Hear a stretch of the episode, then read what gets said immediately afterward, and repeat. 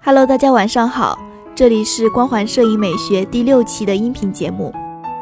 今天我要跟大家分享的呢，是通过四个自我约束的练习，提升自己的摄影水平。摄影进入数码时代后啊，确实带给人们非常多的便利性，也降低了摄影入门的门槛，让更多人有机会接触摄影。但有时候，某些便利性会在不知不觉中拖住大家成长的速度。所谓生于忧患，死于安乐。当方便成了习惯呢？当某天没了这些便利以后，是不是就一团糟了呢？所以在练习摄影时，不妨尝试一下下面几个练习方案，限制自己的摄影条件，说不定呢就会有一些技术上的突破了。第一个限制练习，按快门的次数，也就是我们拍照片的张数。相比较传统摄影，数码摄影最大的便利性之一，就是在于无拍摄张数限制。往好处想呢？这样降低了学摄影的成本，也让新手有更多练习犯错的空间。往坏处想，没有了所谓的底片张数和成本负担，大家按快门更加无负担了，容易养成乱枪打鸟的习惯。这也是为什么有的人会建议一些摄影学习者用底片机来练习的缘故。一般常见的传统底片基本有三十六到三十八张的限制，每按一次快门就少一张。按了三十六次，可能底片就用完了，还得花钱再买一卷新的。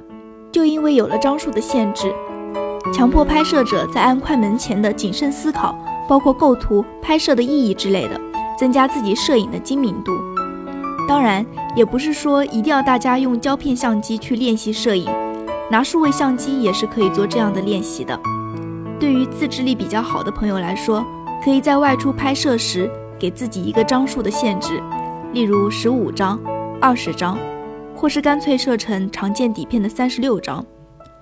如果自认为自制力不好的，需要实在的限制，那或许可以选择仅留有限的记忆卡容量，然后外出拍摄。有了一定的限制，或许能让大家按快门前能有更多的思考，锻炼拍十张张张精彩的功力。比起总是随便拍了一大堆，回家再挑觉得不错的水准。更上一层，用以往拍底片的心来对待数码摄影，练习谨慎的按下每一次快门。第二个限制练习：定焦拍摄。变焦镜头很方便，尤其是一些焦段跨度不小的镜头，用在旅游时，常常只要一机一镜头就能打天下。即便不用靠拍摄对象太近，也能靠变焦拍到一些特写画面，完全不用移动脚步。是啊。新手入门用变焦镜头的确比较方便，也好观察自己比较常使用的焦段落在哪里。但如果已经练习到某一个阶段了，不妨尝试用一下定焦镜头拍摄看一下，也许你会发现另外一片天地呢。想要练习定焦拍摄，全画幅玩家呢可以从五零定开始试试看，而 APS-C 尺寸的用户。可选择镜头焦距在二十八毫米到三十五毫米之间的定焦镜着手。定焦镜头拍摄，强迫拍摄者必须靠身体力行的去取景，框出自己所想要的画面。例如用二十四或者三十五毫米定焦镜头拍小朋友时，可能就得真的走到他们身边，蹲下来拍摄；拍摄地上的小花时，可能真的要放下身段，踩低角度拍摄。也许一开始会觉得很麻烦、很不习惯，但相信在这个过程中，大家能发现更多平时自己没注意到的盲点，无论是在技术还是美感等，或许都会有另一方面的见解。第三个限制练习：同一拍摄对象。平常拍照，不少人都喜欢边散步边拍摄，并捕捉各式各样美好的画面，但不知道大家有没有尝试过一直拍同一个东西？或者场景的经验呢？它可以是一束玫瑰、一棵树、一栋房子、一个雕塑、一个街角等等。而你可以想方设法从各种不同的角度、不同的手法，甚至不同的时间来拍摄它，锻炼视角转换的创造力。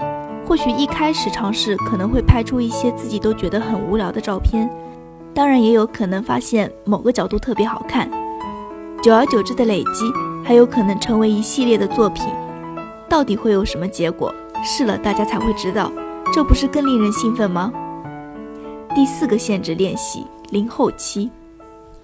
数码摄影带来的超便利之一就是后期技术，它让摄影艺术变得更多元，有时候却也容易让人养成坏习惯，在拍摄时不会太追求画面的完美，小到一些拍摄画面的摆设细节，比如桌子上的纸屑杂物，模特身上奇怪的衣服褶痕等，大到对于曝光、构图等基本要求，抱着先拍差不多就好。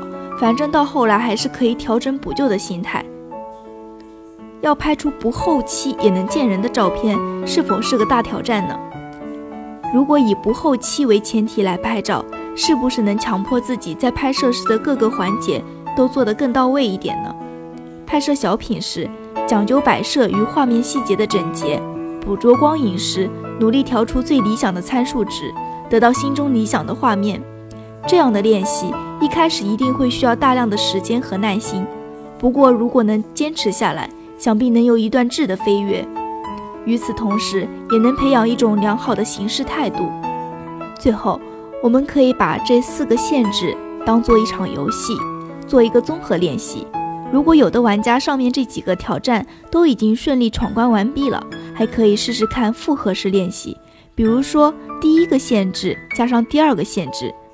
第一个限制加上第四个限制等等，或是全部加在一起执行看看，用究极限制法看能否激发自己更大的潜力呢？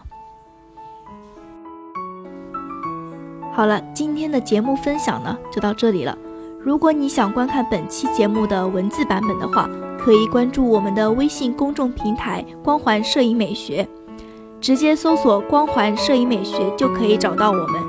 然后在公众号里面搜索这期节目的标题，就可以看到我们这期节目的文字版本。那我们下次节目再见了，拜拜。